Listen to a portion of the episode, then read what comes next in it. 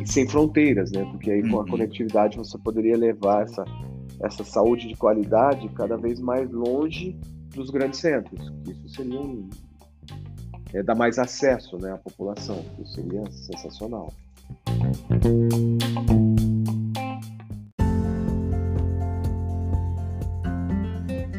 Sejam bem-vindas e bem-vindos ao Inovação, esse nosso bate-papo periódico sobre estratégia inovação em saúde, que traz aqui personagens que têm se destacado no setor e contribuído com um futuro com mais tecnologia, inovação e acesso.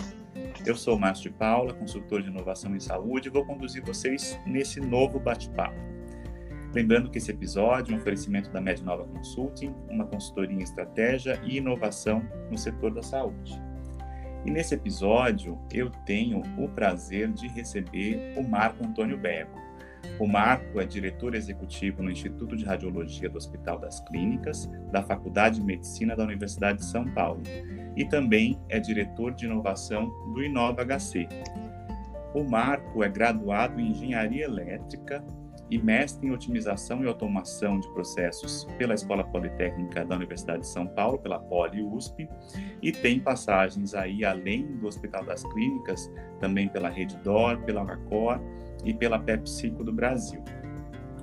Para mim é um grande prazer receber esse amigo e eu gostaria de te agradecer imensamente, Marco, pela sua presença. Bem-vindo.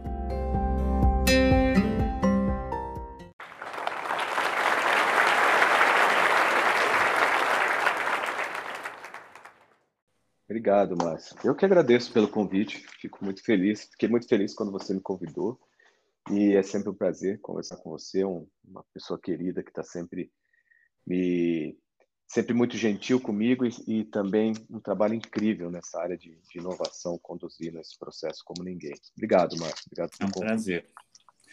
Marco, a gente sempre começa tentando entender um pouquinho da trajetória das pessoas, até para inspirar quem está começando, né? E uma coisa que a gente nota, assim como o perfil dos CEOs das grandes empresas do Brasil, a gente sempre tem um engenheiro por trás. Eu queria entender como é que um engenheiro elétrico ou eletricista foi parar dentro de, do maior complexo hospitalar da América Latina cuidando de inovação. Como é que você chegou aí? É, é um controle incrível de carreira, né, Márcio? Aquela, aquele planejamento que você segue do início ao fim. Eu sou engenheiro elétrico, eu fiz, eu fiz a, quando eu fiz engenharia, eu fiz na área de, de automação, era a minha especialização. Uhum. É, e aí, rapaz, assim, um, aquele negócio, estava terminando a faculdade e um, uma das pessoas da faculdade tinha falou, olha, tem, tem um curso novo de engenharia ligado à parte de equipamentos médicos, chama Engenharia Clínica, sei lá, há bastante tempo atrás. É. Você não quer dar uma olhada que é isso? Eu vou fazer. Esse meu amigo chama Arthur, né? Falei, cara, me passa aí o edital, deixa eu dar uma olhada tal. Aí peguei o edital, dei uma olhada aqui, pô, era aqui na USP e tal, um edital para trabalhar com equipamento médico, uma coisa bem diferente, assim, me parecia legal naquele período da, da minha vida tal. Aí eu submeti, né? fiz a inscrição, submeti para esse curso, que é de Engenharia Clínica, primeira turma aqui da USP, esse, esse curso. Submeti e fui embora, né? Mas fui tá, terminando a faculdade, fui procurar emprego e também uh, aproveitar para rever amigos, aquela fase e tal. Sim. Naquela época não tinha esse, essa parte de comunicação como tem hoje, celular, Uhum. todas essas coisas, né? era mais é, selvagem, né? Essa parte de comunicação. Era só mato. Era só mato nessa área de telecom, né? E aí, quando, passado alguns meses, eu já estava começando a trabalhar aqui em São Paulo, numa empresa de, de engenharia também. E aí, minha mãe procurando, porque chegou lá na minha. Na, porque eu sou do interior, né? Chegou lá Uhum. na casa da minha mãe, dizendo: olha, ele foi aceito no processo e ele precisa vir fazer uma entrevista final aqui é na USP. Minha mãe não me achava para ir lá. tá? Quando ela me falou, estava no dia, no dia da véspera. Uau. Aí fui para lá, fiz a entrevista e acabei passando nesse curso de engenharia clínica. E aí foi quando começou minha carreira em hospital, cara. Eu fiz esse curso, aí eu fui convidado no final do curso para trabalhar aqui no Hospital do Câncer em São Paulo, que é o AC Camargo, Uhum. Que AC Camargo não é o que é hoje. Tá? Uhum. Fui trabalhar no Hospital do Câncer. Aí achei, era um ambiente bem difícil trabalhar, né? Você imagina câncer, a, a, tô falando há quase 20 anos atrás. Sim. E aí eu decidi, puxa, eu vou voltar para a indústria. Aí eu decidi voltar para a indústria, fui trabalhar na PepsiCo, na Pepsi Cola, depois, uhum. na engarrafadora. Uhum. E depois, trabalhando lá já há bastante tempo, eu fui trabalhar em Jundiaí, que é uma cidade perto de São Paulo, na, na engarrafadora. E, e aí uma, uma pessoa que tinha se formado comigo, que era o Jorge André, que estava na Agacor, me ligou e falou, Marco, nós estamos com uma ideia aqui de, de, transformar, nós temos um prédio novo e a gente queria deixar esse prédio inteligente. Você já conhece de engenharia clínica, você conhece de automação industrial, você não quer vir para cá, cara? A gente tem um trabalho legal aqui e tal. E aí, tava a época, a Pepsi a Pepsi estava sendo vendida para a Brahma, uhum. e, e aí eu falei, puxa, cara, voltar para São Paulo, né, já era uma, uma coisa que melhorava a minha logística, que eu viajava todos os dias. E acabei vindo para o HCOR para trabalhar lá com, com essa parte de engenharia e automação do prédio e tal.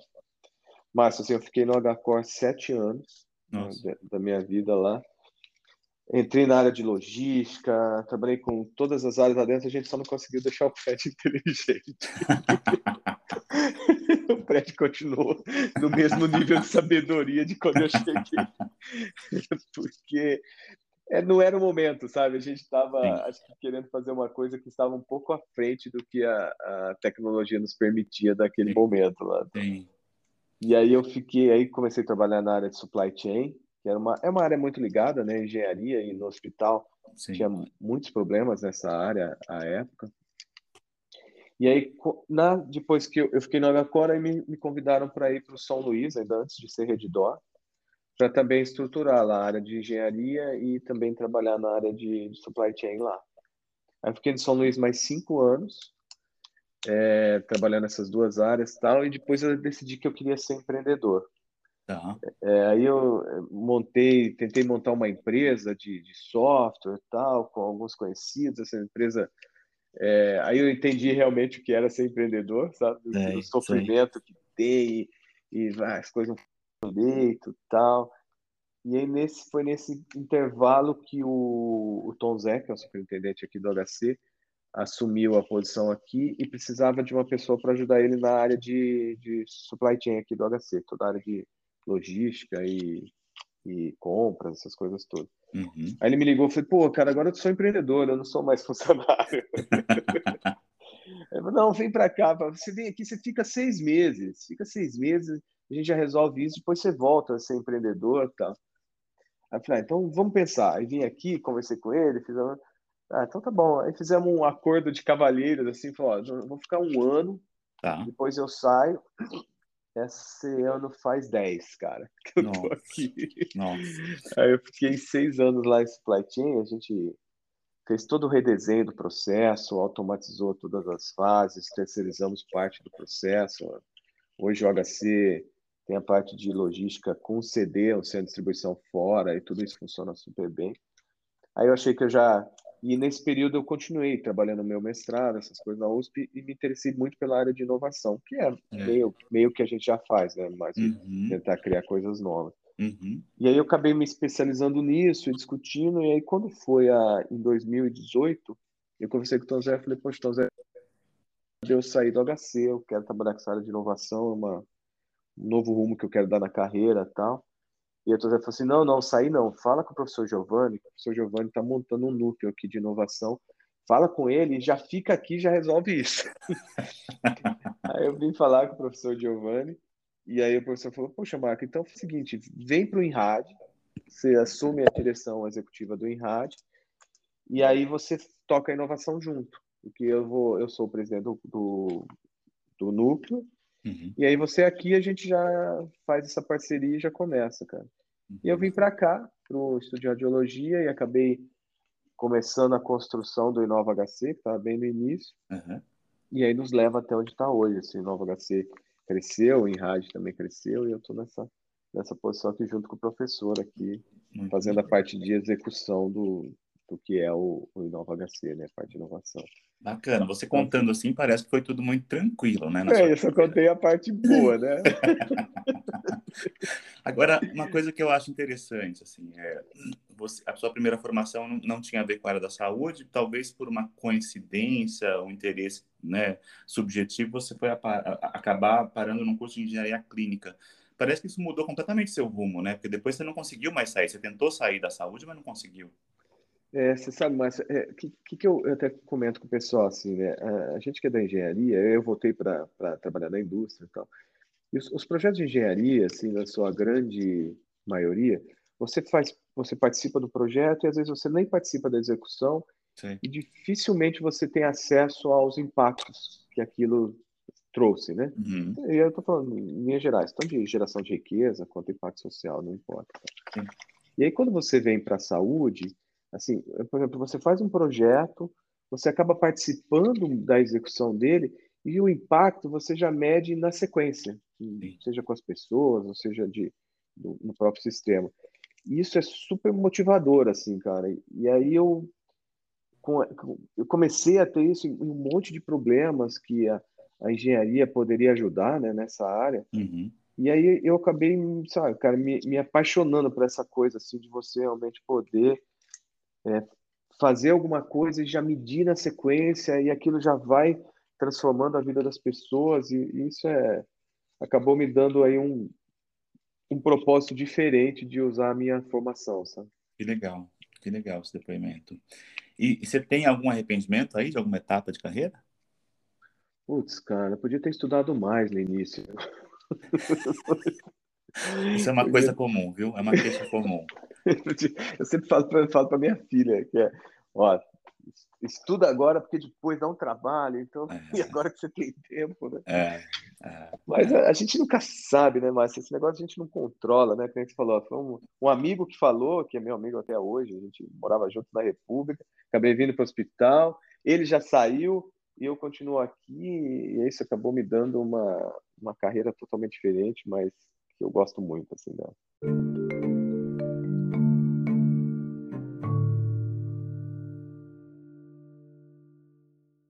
Vamos falar então um pouquinho sobre o Inova HC e, enfim, a sua visão aí para esse ecossistema que é pujante, enfim, tem tantas facetas. Queria que você explicasse um pouquinho para quem está nos ouvindo o que, que é o Inova HC, né?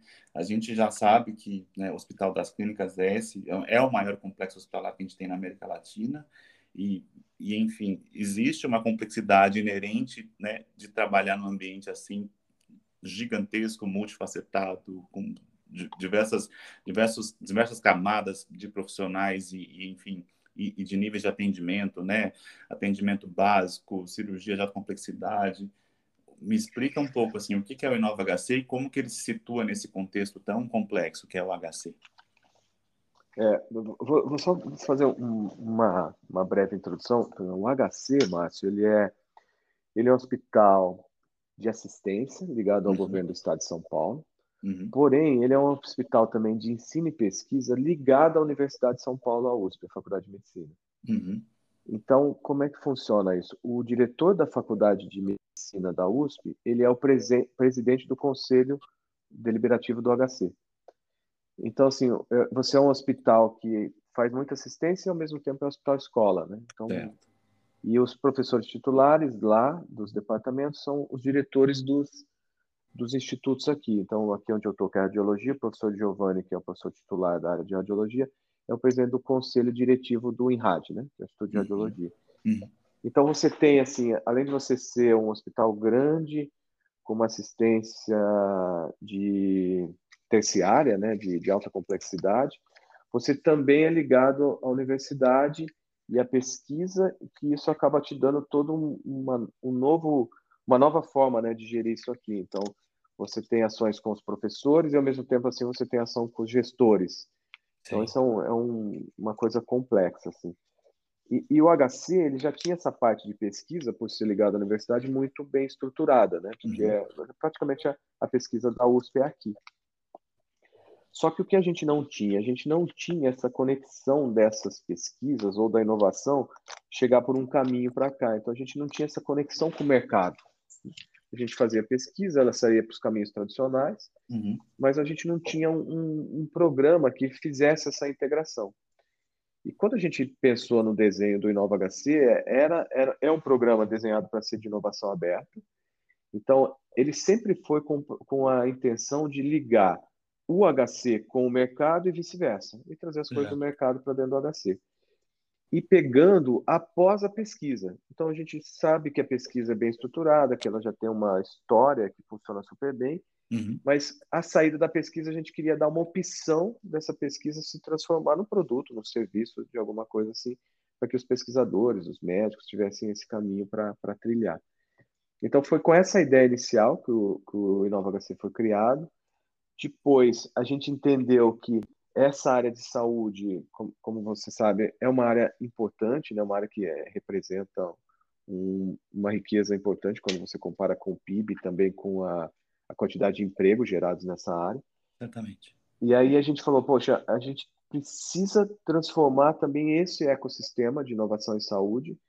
E o HC, por ser um hospital público ligado ao governo, à universidade, ele já tem uma parte dessa né, conjuntura pronta não tem conflito de interesse com ninguém. Uhum. Então, ele poderia ajudar na criação desse ecossistema de inovação hospitalar e medtechs, aí, disso tudo. E aí nós começamos realmente a trabalhar em ajudar nessa construção do sistema. E o HC transformou a inovação em mais um pilar. Então, o HC era ensino, pesquisa e assistência, e agora ensino, pesquisa, assistência e inovação. O que nos deu também essa, essa possibilidade de aí começar a realmente fazer ajudar na transformação digital e na transformação do HC por meio da, da inovação. E é isso que a gente vai montando os programas todos que, que a gente roda né, nesse, dentro do Inova HC. Muito legal.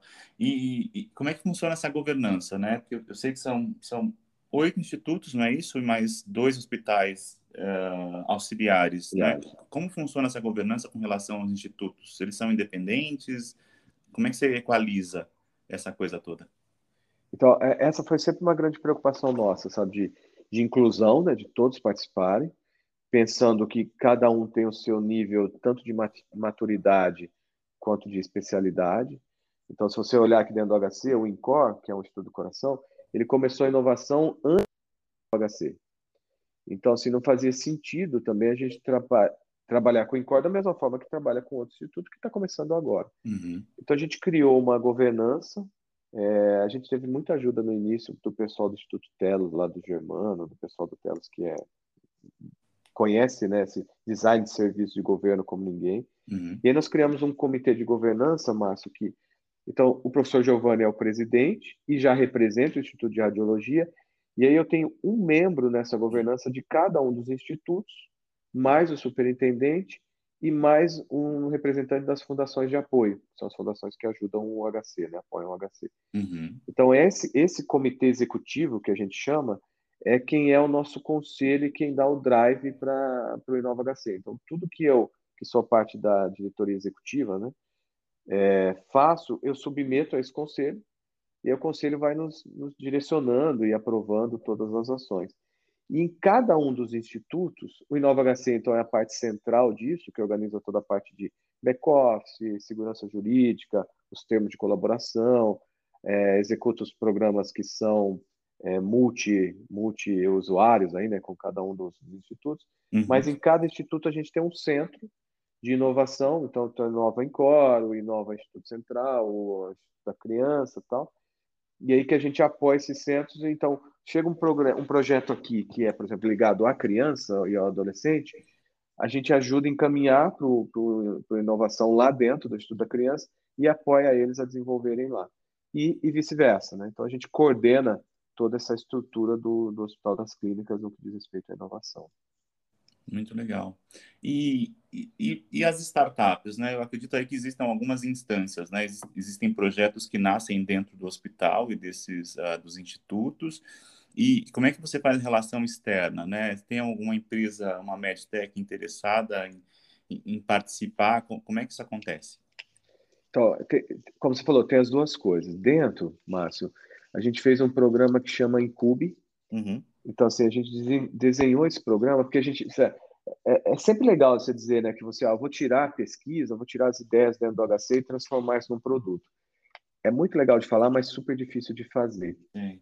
A gente até fez um trabalho assim para ver quem estava fazendo isso bem no Brasil e tal, e a gente não conseguiu encontrar alguma coisa que tivesse pronta. Aí nós criamos esse programa, que é um programa de sete meses, então a gente solta um edital anual para pegar aqui os pesquisadores, médicos, funcionários, é, tanto daqui quanto da USP e também de fora.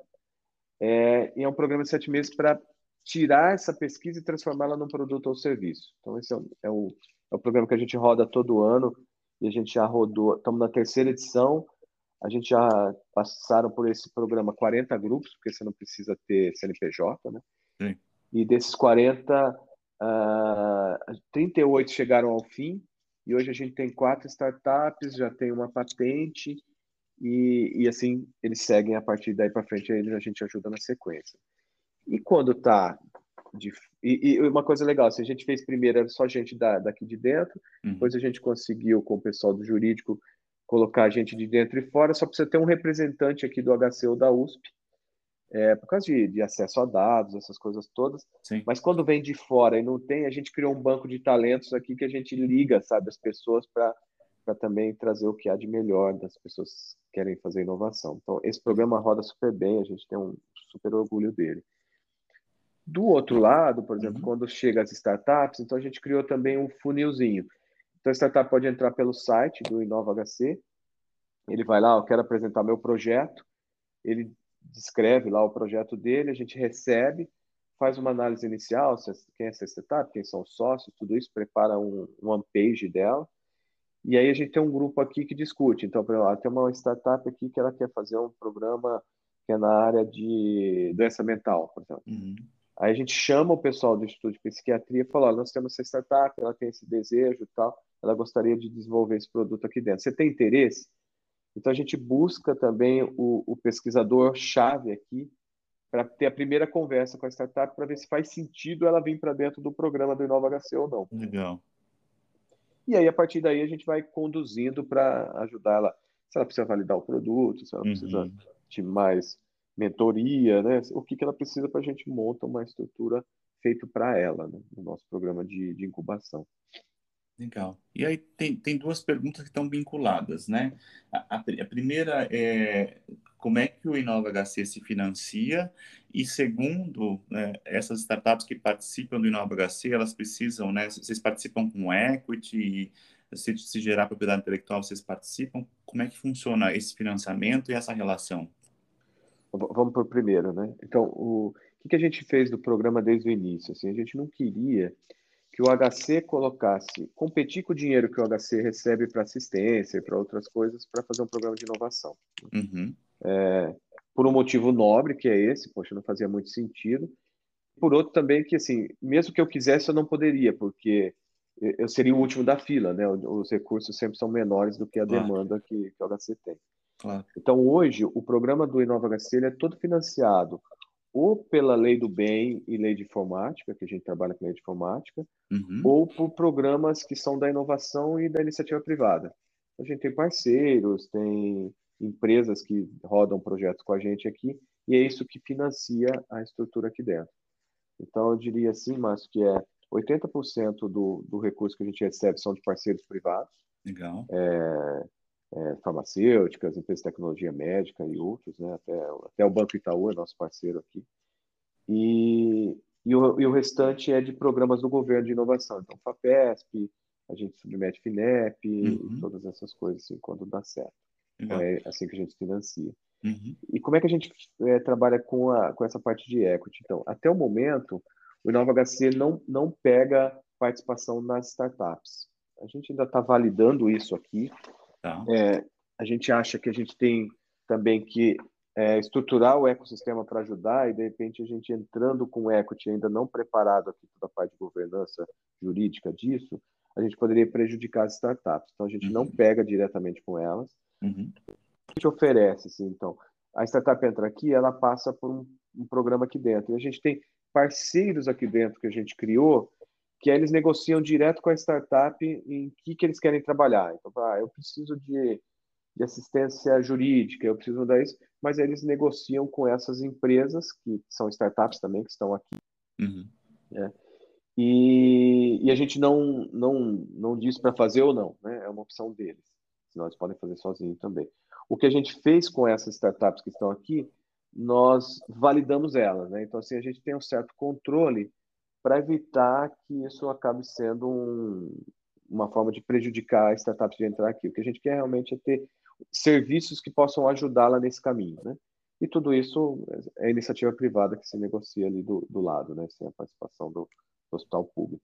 O que a gente dá é a parte de campo dos nossos especialistas, mentorias, né? Acesso à estrutura aqui para ajudar essa, essa startup a se, se estruturar, né?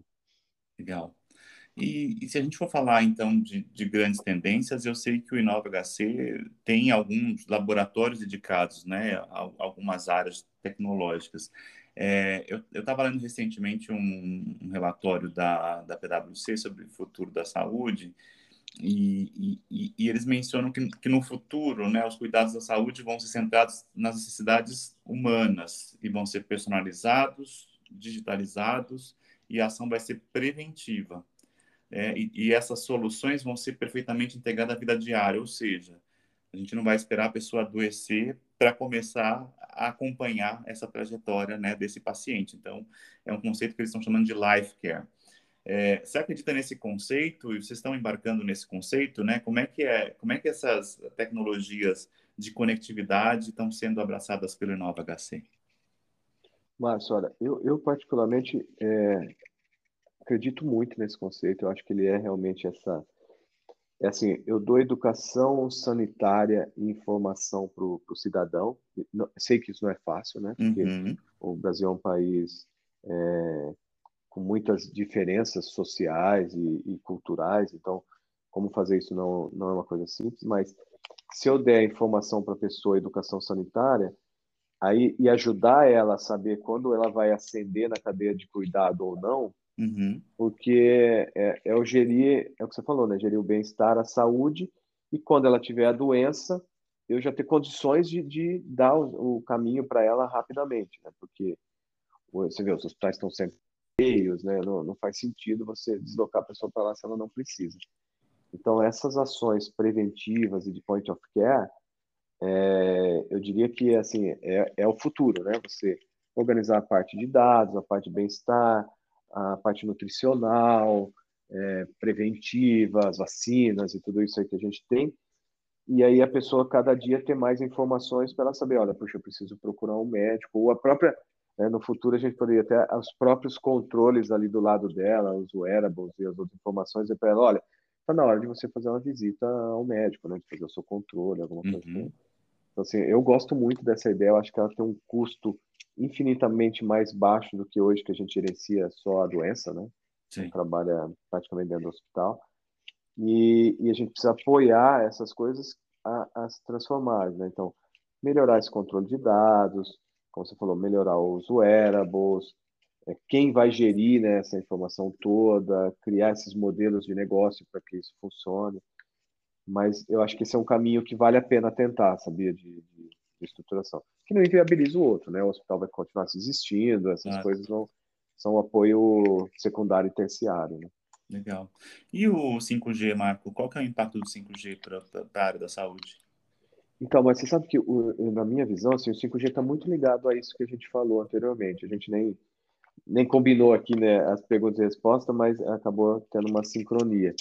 Porque com o 5G, a ideia é que eu possa prover serviços que até então não eram possíveis, uhum. cada vez mais distante dos centros especialistas.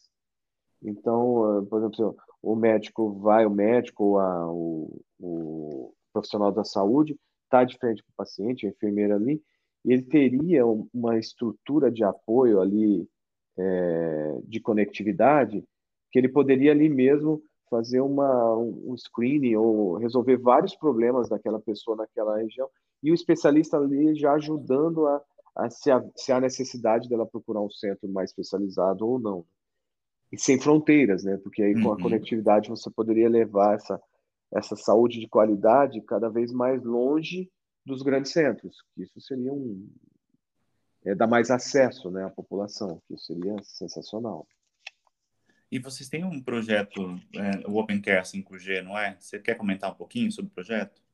Posso. Esse projeto é um projeto que nos a gente começou com essa ideia, né, Márcio? Assim, como é que, porque, qual que é um dos, um dos motivos da inovação? É dar mais acesso, mais qualidade e num custo aceitável, se possível no menor custo do que é hoje. E aí a gente fala, puxa, a tecnologia, sempre quando ela entra, no primeiro momento, ela tem esse trade-off de mais tecnologia, mais custo. Uhum. E a gente fala, puxa, como é que eu posso quebrar isso, né? E quando apareceu a, a ideia do 5G, antes mesmo do leilão da Anatel, falou, poxa, o 5G pode ser um habilitador de muitos serviços que até então a gente não tinha, Uhum. por causa de, de banda, né, de, de qualidade do, do streaming, de latência ou de mesmo de estabilidade da rede. E aí, quando, com o leilão também, esse 5G vai cada vez mais longe, né, em lugares que, que até então você não tinha conectividade. Ele falou, poxa, a gente precisa testar isso, porque isso pode ser um, uma das tecnologias que nos ajude nesse habilitador.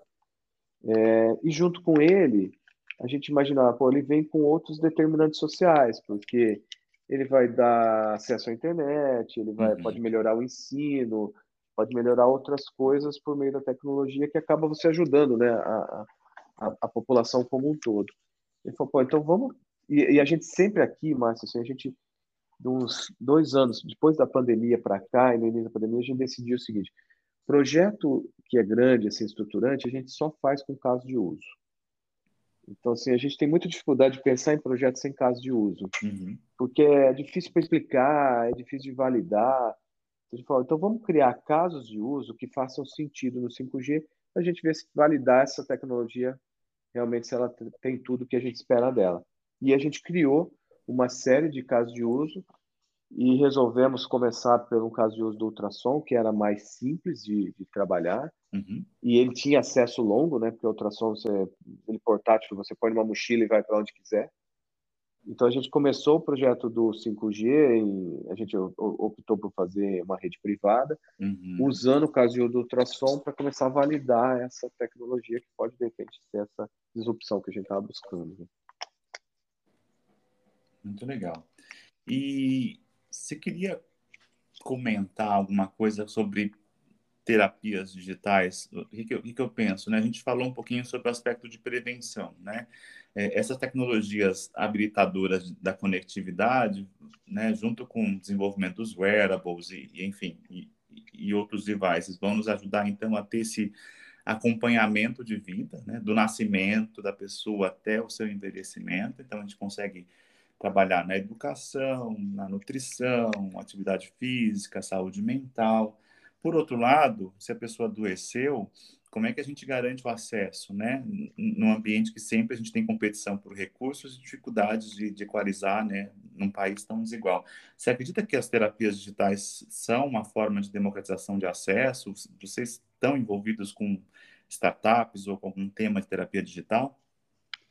Então, Márcio, é, assim, fazer o mesmo raciocínio que a gente vinha fazendo, né? Então, que você falou, eu, eu tenho uma pessoa que eu tenho dados sobre ela, a pessoa mesma, né? Tem os dados sobre ela, ela uhum. tem ela tem uma cadeia de cuidados que vai auxiliar ela em toda essa jornada dela de, de bem-estar e, de, e de, de saúde, né? Uhum. E também de, de doença, quando ela precisar. E aí, é, essa, essa coisa assim, eu quero levar essa tecnologia cada vez mais longe. Então, o primeiro que a gente está aqui é no monitoramento, né? A gente está uhum. falando isso já é mais uma coisa mais palpável, né? Então, uhum. Eu monitor, consigo monitorar a criança, o idoso, quem tem uma doença, o próprio home care, né? Foi um precursor disso e hoje a tecnologia Sim. nos ajuda mais. Então, isso ainda requer teste, requer modelo de negócio, requer análise, mas ele caminha. Né? Depois é o seguinte, né? Como é que eu posso agora fazer cuidado digital, né? Então, usar todas essas terapias. E a gente tem, assim, uma, um desejo de que isso dê certo e um receio de que eu preciso validar isso de alguma forma para que as pessoas saibam que aquilo tem, tem o que elas estão esperando ou, ou não, né? Uhum. Porque, você sabe, essa parte digital, né? Você sabe tão bem quanto eu que, assim, muitas vezes é difícil você provar aquilo que está acontecendo e às vezes ele vai mais no efeito de hype, então todo mundo vai usar o laser para fazer tal coisa em tal lugar e você não tem uma validação científica se aquilo realmente faz sentido. Uhum. E a gente tem uma preocupação grande com isso, a gente tem até discutido aqui de criar áreas para validar essas coisas cientificamente, para aí poder dizer para a população, olha, isso faz isso, né? não faz tudo isso que você está imaginando. Uhum. E quando você sai do bem-estar para o cuidado, tem uma diferença importante. Né? Uma coisa é estar tá monitorando a pessoa lá na academia, mudando a pulsação tal. Se tem um erro ali pequeno, isso não vai fazer grande diferença para aquilo. Uhum. Mas se eu estou monitorando um paciente cardíaco, pode ser que faça. Ah. Então, esse tipo de device também, como ele pode ter mais, maior ou menor qualidade, como é que a pessoa sabe disso? Né? Porque, eu, falo, eu compro um smartwatch e toda a minha vida está resolvida usando os aplicativos do smartwatch. Mas a gente vê que tem alguns aplicativos que não funcionam bem. Claro, né? claro. Então, a gente, nós todos aqui, eu estou colocando nós, é, você que cuida dessa parte de levar informação e fazer é, congregar né, as pessoas que fazem inovação, os entes, as, as empresas tal, a gente precisa começar a validar essas coisas se realmente elas entregam o que elas estão se propondo a entregar uhum. e, e, também dar para as pessoas que estão adquirindo a informação correta do que aquilo oferece. Né? Se aquilo realmente é, é transformador daquele jeito que estão dizendo, ou se ele não, olha, isso aqui é, ele é mais para você se sentir confortável ali usando, mas cientificamente ele não, não muda a sua coluna, por exemplo, né? Não vai te uhum. tratar a coluna, mas se você se sente confortável usando, aí é um, é um desejo seu, uma coisa de bem-estar como uma roupa. Então, é, é, e isso acho que ainda, é, isso vai ser um, um trabalho que nós teremos, assim, de, Sim. de dar Sim. ajuda para que as coisas funcionem, para também não transformar isso em, em, uma venda que não faça nenhum sentido para as pessoas claro. ou para o próprio Estado. Né? Muito legal. Eu acho que a questão, a gente está num setor extremamente regulado, né? A regulação, ela, ela tem uma importância, né? A regulação não é uma pedra no caminho, na verdade, ela é um processo que a gente precisa seguir para tentar determinar eficácia, segurança, enfim, né? Proteger quem está na ponta, né? Quem que é o paciente. Acho que você tocou num, num aspecto muito legal. A gente tem talvez iniciativas que estão aí aflorando, mas talvez precisa voltar alguns, alguns steps aí atrás para tentar entender como é que a gente vai chegar para provar que isso de fato entrega aquilo que está se propondo, né? Sem, sem algum tipo de, enfim, de, de, de conduta duvidosa. É, é, interessante. Eu acho que o Inova HC e outros assim áreas de inovação é, tem que pensar nisso, sabia? Então eu tenho que criar aqui condições para ajudar essa startup, esse cara da ideia, uhum. para que ele trilhe o caminho também correto. Porque a maioria das pessoas não estão fazendo isso de má fé. Às vezes é por falta de conhecimento. Sim. Então, e, e, é o que você falou, o setor regulado, caro, né, que você mexe com a vida das pessoas, não é fácil você entrar. Então, acho que os programas de inovação como o nosso e outros têm que criar essas, como posso dizer assim, essas facilidades, essas utilidades para ajudar esse empreendedor ou pesquisador a fazer de forma mais que não precise voltar tantas vezes e que ele uhum. faça isso com uma qualidade que é o que todos desejam, né? Então, eu Sim. queria colocar essa, essa proposta que eu acho que é fundamental. Claro.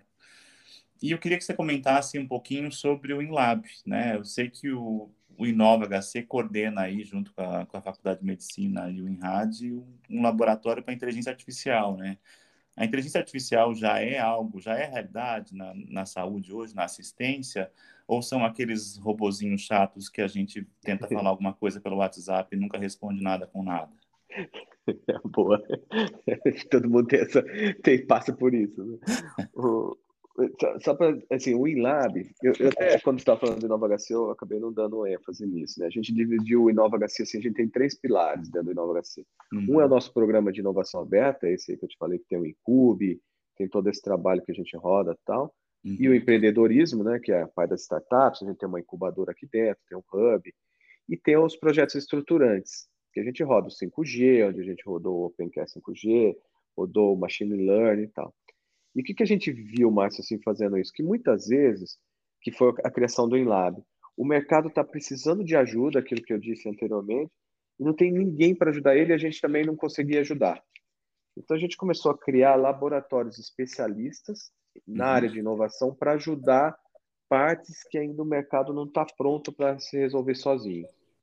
É, hoje a gente tem o InLab, que é de Machine Learning, a gente tem o LEPIC, que é um laboratório de cirurgia robótica e laparoscópica, a gente tem um laboratório só de saúde digital, a gente tem um laboratório que é um centro de dados, então trabalha com Big Data, e o InLab foi criado assim com esse propósito. Então a gente recebia as startups, recebia perguntas como a que você fez, pô, a inovação, o Machine Learning está pronto, é, recebia é, sugestões para a gente discutir isso e a gente entendeu que a gente não conhecia quase nada de, inteligência artificial, de machine learning para estar tá falando com o mercado e com a própria saúde. A gente falou, poxa, a gente uhum. precisa especializar, porque é uma tecnologia que ela ainda está ali é, próxima da, da, da, virada exponencial, mas a gente acredita que ela vai virar né, em algum momento.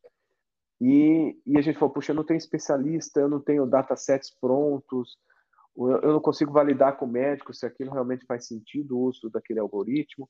Eu nem sei se é um produto ou se é um serviço, né? Eu, eu, eu, preciso ajudar o mercado público a contratar machine learning, mas eu não sei como. Então a gente criou o InLab, que seria um lugar onde os especialistas nessa área falariam com a comunidade para ajudar as startups, o governo, a universidade a discutir inteligência artificial na saúde. Então hoje o InLab ele desenvolve datasets, a gente tem programa um parceiro nosso no ILAB é a, é a Siemens, então a gente tem programas para desenvolver algoritmos em conjunto. Uhum. A gente é procurado por outras indústrias para desenvolver algoritmos, validar muitos algoritmos que eles imaginam que funcionam, eles querem uma validação mais científica e estruturante. Ajudar o médico a saber como ele deve usar aquele algoritmo, em que momento né, do, do protocolo médico o algoritmo faz sentido, se faz sentido. Então, o InLab foi criado para isso e a gente tem é, a cada dia aumentado, assim, a gente também tem gerado artigos para colocar para o meio, né, o que funciona, o que não funciona, quais são tendências importantes. E eu tenho vendo que, que a cada dia mais esse mercado está evoluindo, então os processos estão ficando. O brasileiro é super criativo né, no desenvolvimento de coisas e a gente uhum. ajudando. E com a diferença hoje de câmbio, pode ser que a gente tenha aí um mercado importante para desenvolver que ele é praticamente baseado em software. Legal. Então, o InLab ele foi criado com essa proposição de ajudar essa área de machine learning a, a dar esse salto que a gente espera que ela desça. Muito legal, muito bacana. E eu acho que é uma, é uma forma consistente de, direcionar um pouco né, da pesquisa, da estruturação e desse relacionamento né, com as empresas e com o governo. Acho, acho muito relevante. Sair do discurso, na verdade, né, e criar um centro que pode direcionar, enfim, a discussão e a execução desses projetos. Ô Marco, eu para a gente fechar esse bloco, eu, eu, costumo fazer uma pergunta, tem uma tem uma, uma cara um pouco retórica, mas a gente sempre tenta achar uma resposta para isso. Você acha que inovar em saúde é uma emergência? Eu, eu acho que é uma questão de sobrevivência, Márcio. Legal. Assim, se, se nós não inovarmos na saúde, eu, eu diria na saúde e em, outra, em outras indústrias também, uhum. eu acho que nós não teremos condições de atender a demanda que nos espera, tanto no Brasil uhum. quanto fora. É, você vê, a população brasileira está envelhecendo, ela tem outras necessidades. Hoje a tecnologia pode ajudar muito, então se a gente não trabalhar nisso de forma estruturada e orquestrada, que acho que é o que falta, essa orquestração da inovação, a gente não vai conseguir dar para as pessoas o que elas esperam da área da saúde.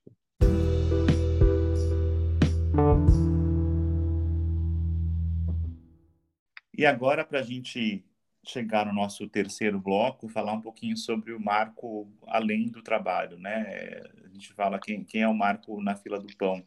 É, para entender um pouquinho como é que você se relaciona com a sua vida fora do trabalho? O que, que você faz para se recarregar? Você tem algum hobby? Como é que é o Marco fora do InRad do Inova HC? Me chamar, eu sou uma pessoa bem de boa, assim, cara. Sou meio, uma pessoa mais de casa do que de, de rua, assim. Então, uhum. assim, eu, eu sou bem ligado à, família, né? Eu tenho dois filhos, então eu tenho uma, uma vida de família, assim, que, que me ajuda muito tem cachorro, tem tudo isso. Então, Legal. isso me ajuda muito. Assim, eu, eu, tento sair daqui e dar uma desligada, assim, para ter, é o que você falou, né? Para ter gente, para poder ir na fila do pão tranquilo. então, Legal. Isso me ajuda muito, assim, eu, eu dou muita ênfase para essa coisa. E, e, é uma, até uma das coisas assim, que eu acabei não voltando para a área industrial, é de quando você está na área de serviço, você está sempre perto né, do, do grande centro, então uhum. é, é, mais uhum. fácil ter essa, essa coisa de você poder estar tá sempre dando apoio em casa, essas coisas todas. Legal. É, de outro lado também, né, você é, precisa também se manter ativo, né, então também tento fazer exercício. Eu gosto, eu gosto de luta, mas então eu faço é. tudo que você possa imaginar de luta, eu já fiz assim para também é, dar uma descarregada nessa coisa toda. Pra... Que tipo de luta, Marco? Putz, cara, ultimamente eu tô fazendo boxe, mas já fiz legal. de tudo. Já fiz Krav Maga, Muay Thai, Judô, todas essas coisas. Tá? E agora eu tô fazendo boxe, que é, é onde eu deixo lá, né? Deixo todos as, os problemas lá na, na, na luta lá e sai de lá uhum. mais leve. Então, para dar uma, uma estruturada na gente também nessa parte física, né? Que legal, muito legal. Gosto de estudar, mais, assim, então gosto de estar tá sempre é, buscando coisas novas e, e, tentando fazer relações assim do, do daquilo com, com, não, não só com o meu trabalho, né, mas com uma coisa geral assim de, de tentar pensar na, na, tecnologia, na novidade como uma coisa isso me motiva pra caramba. Assim, por isso que acho que eu me encontrei meio na inovação assim. Legal. discutir isso. É, mas assim, não diria assim, eu não tenho nada assim que você fala, caraca, eu sou uma pessoa comum. O efeito UOL. Graças a Deus. Ah, eu sei bem, também, também sou desses. Mas que legal, mas é bacana. Eu acho, acho que luta é, é uma coisa, né, para descarregar é, fantástico. E, e, e eu, te eu desafia, que... né? Ela te Sim. desafia sempre, então é uma Com coisa certeza. que eu gosto também. Muito legal, muito bacana. É, Para a gente finalizar, queria saber se tem alguma dica de leitura, podcast, canal do YouTube, enfim, é, o que, você indicaria aí para quem está acompanhando Inovação? Oh, mas eu, oh, os, os podcasts de, de Stanford, de Harvard são muito bons, que é o The Future of Everything, é bem legal ah. esse, esse podcast. Tem o seu, tem o do, do HBR lá, né? Que é, para quem gosta de gestão é uma coisa legal, mas Acho que podcast a gente tem um monte, viu, cara? Dá para olhar. É... De leitura, assim, putz, eu, eu tava lendo aquele Rainforest, acabei agora, assim, que é um, um, do Silicon Valley, que é bem legal. Tem um livro que eu, que eu comprei, Márcio, e ainda vou começar ele agora, que chama Troublemakers. É. Me, me, deram uma dica, falaram que é sensacional, ainda não posso dizer, mas eu, em breve eu posso dizer. Acho que esses legal. dois são assim, para uma leitura mais leve assim do que é essa área de inovação. Né? Uhum, uhum. Acabou a, a, temporada agora lá da Casa do Dragão, então do assistiu? Eu assisti. Recomendo. Eu adoro esse negócio. Ah, eu, quem gosta de Game of Thrones, acho que pode continuar aí a, a, a saga. Eu ainda não assisti, legal. quero assistir muito. Bem legal. Bacana. Não, muito bom. Muito bom, Marco. É, a gente está se aproximando do, do final do, do, nosso episódio e eu queria te deixar um minuto aí para você, enfim, é, deixar a tua mensagem final para o pessoal que ouve Nova.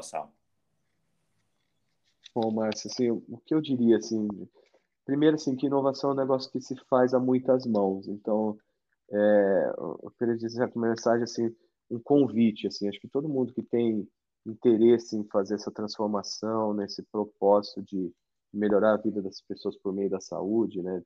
E também é, isso não, não, precisa de abnegação, né? Pode também gerar muita riqueza. Então, uhum. é um, um convite para essa integração com, porque acho que a inovação é a única coisa que você, quanto mais você divide, mais você ganha, né? Então, é, ele é, foge das outras áreas. Então, gostaria de deixar essa mensagem e colocar um convite para todos que queiram conhecer o Inova HC. A gente está sempre à disposição aqui de recebê-los é, conhecer os nossos projetos, o Opencast 5G, os outros que a gente está tá aqui em fase de maturação. As empresas que queiram investir em inovação, a gente também tá, é, gosta muito de trabalhar com empresas, é o nosso, a nossa linha de frente. E, e agradecer muito você, Márcio. Acho que você tem feito um trabalho incrível de levar conhecimento e, e pluralidade de opiniões para as pessoas. Então, é, parabéns, parabéns pelo trabalho e me sinto muito agradecido de poder estar aqui conversando com você. Obrigado, obrigado, Marco.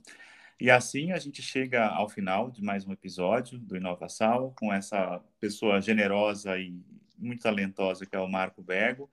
É, lembrando a vocês que esse episódio é um oferecimento da Mednova Consulting, uma consultoria em estratégia e inovação no setor da saúde, e periodicamente a gente traz então essas conversas com os expoentes de inovação na área da saúde aqui no Brasil. Fique com a gente, assine o nosso canal e não esqueça de comentar, enfim, quem você gostaria de ver aqui nos próximos episódios. Ficamos assim com mais um episódio de Inovação. grande abraço.